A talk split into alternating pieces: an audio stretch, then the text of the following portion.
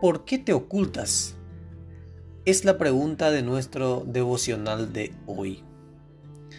Me siento mal por haberle fallado a Dios. En muchos cristianos se escuchan estas palabras con rostro de tristeza y frustración, ya sin ánimos ni deseos de pelear por el Señor.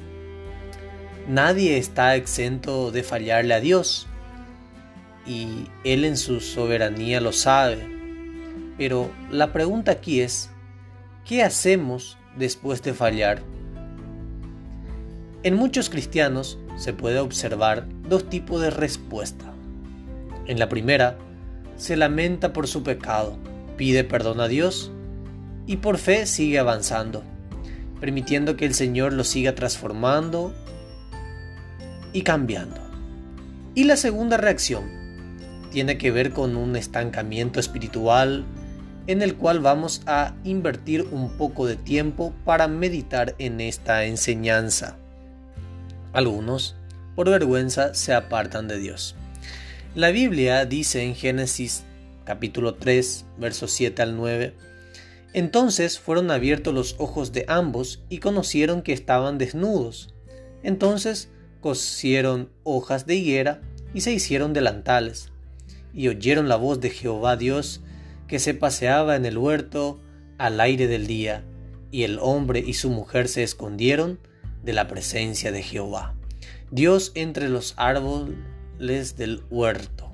Mas Dios llamó al hombre y le dijo, ¿Dónde estás tú? En ese relato se puede observar notoriamente el segundo caso. Nos ha pasado que después de fallar a Dios, dejamos que la culpa lo, nos, nos tenga dominado, nos domine y nos escondemos de su presencia? ¿Cuántas veces hemos actuado como Adán y Eva? Actuamos como Adán y Eva en el jardín. Cuando sentimos que Dios nos habla, preferíamos, preferimos ocultarnos de su presencia por la vergüenza. Así como estaba comentando, muchos por vergüenza se apartan de la presencia de Dios, se alejan. La pregunta del Señor es, ¿dónde estás tú?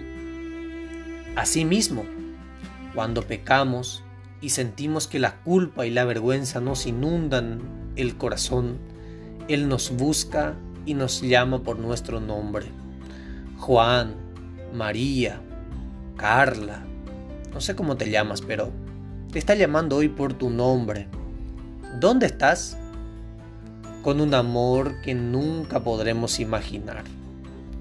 ¿Cuántas veces en un acto de emoción dijimos a Dios que nunca más tropezaríamos con ese pecado? Pero muchas veces sucede lo contrario y hacemos exactamente aquello que dijimos que no volveríamos a hacer. ¿Qué hacemos entonces en este caso? ¿Corremos hacia Él o nos escondemos de su presencia? ¿Volvemos humildemente a humillarnos delante de Él o nos escondemos como Adán y Eva? Tal vez en este momento estás luchando con la culpa y la condena o quizás te sientes mal por algo que hiciste hace años. Sabemos muy bien que como seres humanos sabemos lo que es bueno y lo que es malo por naturaleza, por lógica.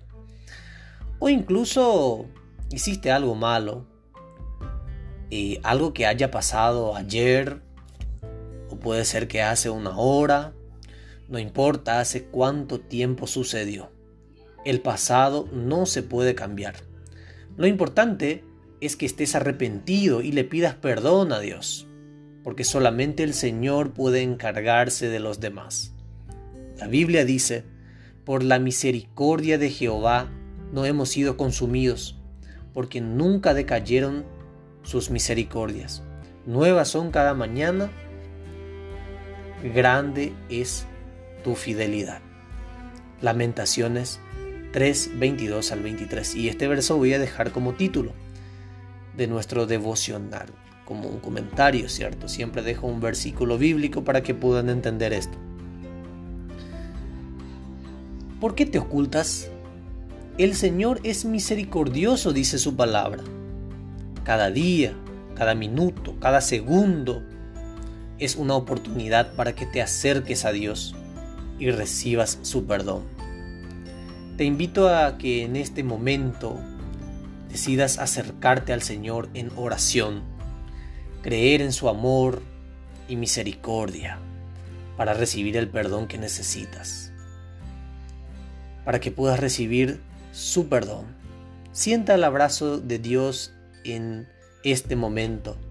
No olvides que Dios conoce tus debilidades, quiere transformarte. El Señor te conoce. No seas tú quien impida su bendición en tu vida. No sigas atrasando la bendición de Dios en tu vida. No sigas endureciendo tu corazón, recrudeciendo. No hagas eso. Acepta al Señor y deje que el Señor cambie tu vida. Él conoce tus fallas, Él conoce tus debilidades, Él te conoce a vos y quiere transformarte. No impidas más la bendición de Dios en tu vida. Esto fue nuestro devocional de hoy. Muchas gracias por la atención y que Dios le bendiga a todos. Amén.